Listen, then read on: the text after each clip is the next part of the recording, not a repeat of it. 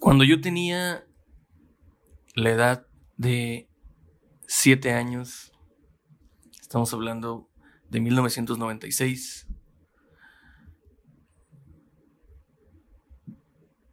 pasaba los fines de semana con mi mamá. Era la única oportunidad de toda la semana que tenía para estar con ella. Y aunque sí me gustaba estar con ella, muchas veces no nos entendíamos, puesto que el resto de la semana yo estaba a cuidado de mi abuela y de mi abuelo, quienes pienso yo que hicieron un fantástico trabajo criándome.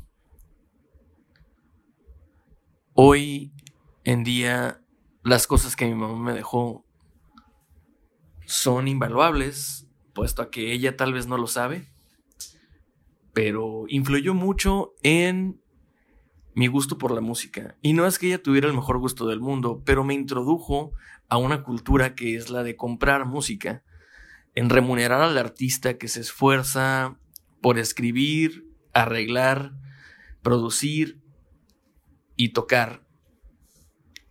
Definitivamente se me hace que no hubiera sido lo mismo si ella no hubiera estado, puesto que me hubiera perdido de una gran cantidad de música que descubrí por mí solo, por mí mismo. Mi mamá y yo nos íbamos a recorrer centros comerciales los fines de semana. Lo que a ella le gustaba era gastar su dinero en cosas que ella quería. Ropa, regalos, perfumes, música y demás cosas. Entonces, muchas veces íbamos a, a que es una ciudad en Estados Unidos. Yo soy de Mexicali. Baja California, entonces es fácil cruzar a Estados Unidos para ir a una tienda de una ciudad vecina. Mexicali tiene un centro comercial, en ese entonces nada más tenía uno, ahora tiene más, más pero ese centro comercial llamado La Cachanilla, pasé muchos, muchos fines de semana en él, con mi mamá en las tiendas, recorriendo pasillos, recorriendo tiendas, recorriendo departamentos pero siempre había uno que me llamaba mucho la atención, que era el de electrónicos y a un lado estaba el de música. La tienda se llamaba Dorians, lo que hoy es un Sears, es parte del grupo Carso, y siempre han tenido una gran colección de discos.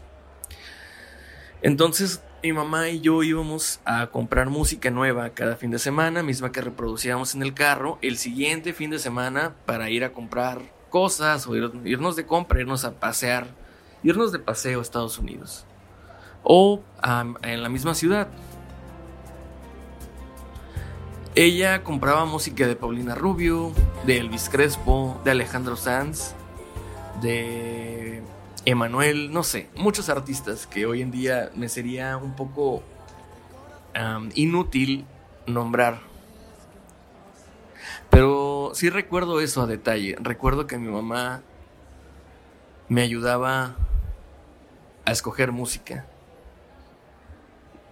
Poco a poco fui desarrollando mi gusto personal por la música.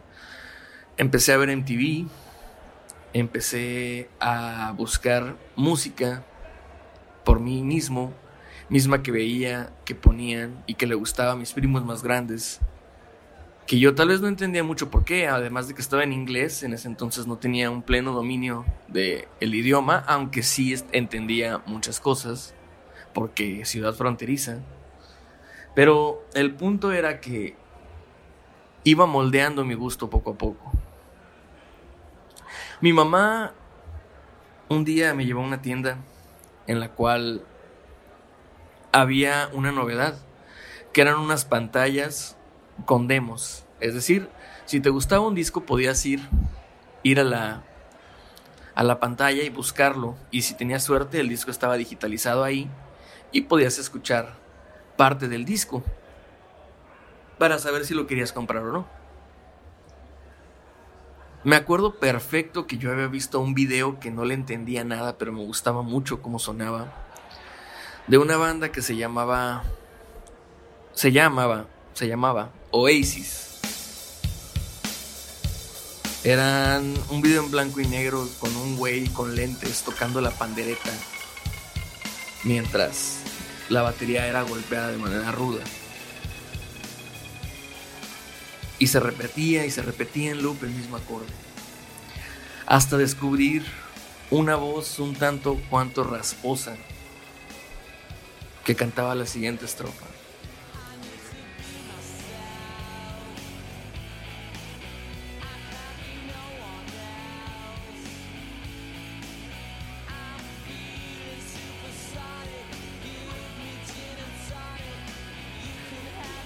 La cosa con Oasis es que no le entendía, pero me llamó muchísimo la atención. No puedo decir que en ese momento adquirí el gusto por esa banda, pero sí me di cuenta de que eran algo especial. Sí me di cuenta de que algo había con Oasis, algo había sobre esa banda que yo quería conocer más. Asimismo, me di cuenta en esa tienda departamental ese fin de semana, aproximadamente mayo del 96, yo iba pasando por ahí y vi Oasis en una de las mamparas con, con discos.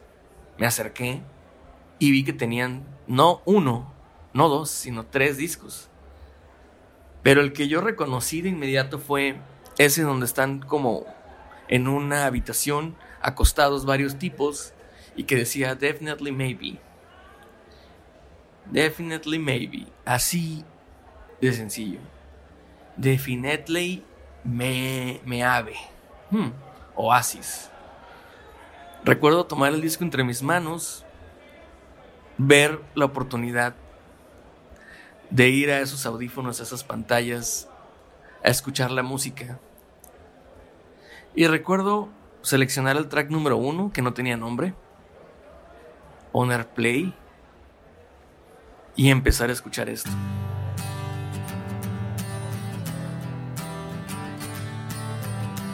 Recuerdo perfecto lo que sentía al escuchar el rasgueo de esa guitarra cuando entraban los violines.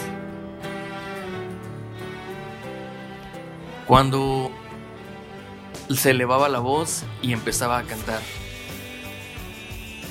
Quien después sería una de las personas que más admiro en el medio del espectáculo, Liam Gallagher. Esa emoción, ese sentimiento, eso que encontré, ese, esa verificación de la verdad, me mató. Sentí que entré al mismo estado en el cual ellos deberían de haber estado. No sé, me imaginaba en ese cuarto, en de la portada, mientras ellos tocaban y yo escuchaba cómo ellos lo hacían.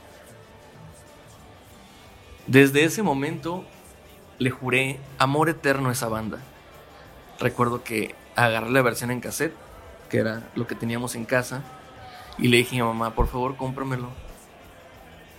Ella, escéptica, se puso los audífonos, escuchó un poco y dijo, bueno, está muy bonito, claro, te lo compro. Tráetelo. Y así fue como adquirí mi primer pieza discográfica, mi primer cassette, mi primer álbum, Definitely Maybe de Oasis. Y es lo mismo que hoy llevo tatuado en el brazo derecho y que me hace recordar a mi madre. Misma persona que ya no está conmigo hoy en día, pero que me dejó un gran legado, a la cual le estaré eternamente agradecido por esas cosas que hizo por mí que tal vez no se dio cuenta, pero que me definen, me definen como persona.